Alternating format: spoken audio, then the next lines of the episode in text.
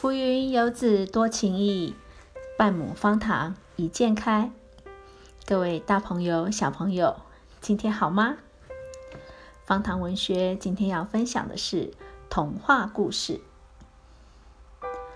贝雷长期照顾一只小绵羊，当绵羊毛变长的时候，贝雷身上的衣服也显得捉襟见肘。于是贝雷开始自己张罗。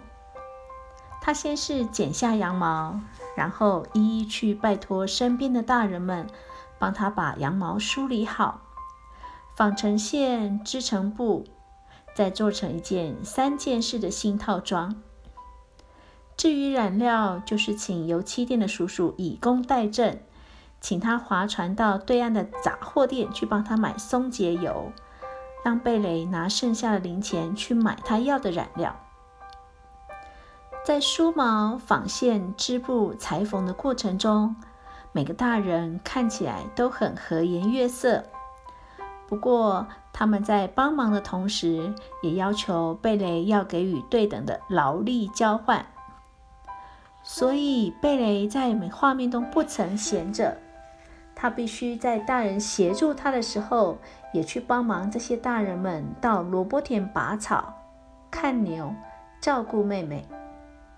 还要帮裁缝师把干草扫成堆，喂猪，把干木材搬进屋里。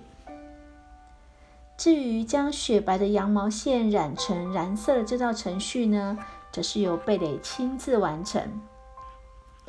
星期天的早上，贝雷终于可以穿上新衣，准备上教堂了。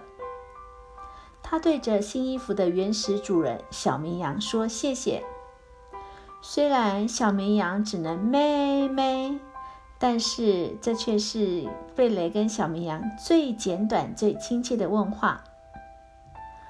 除了爸爸之外，其他的人都是制作新衣过程的工程，包括老奶奶、裁缝师，他们所有的眼神都全部投向正前方这一个面带微笑的贝雷。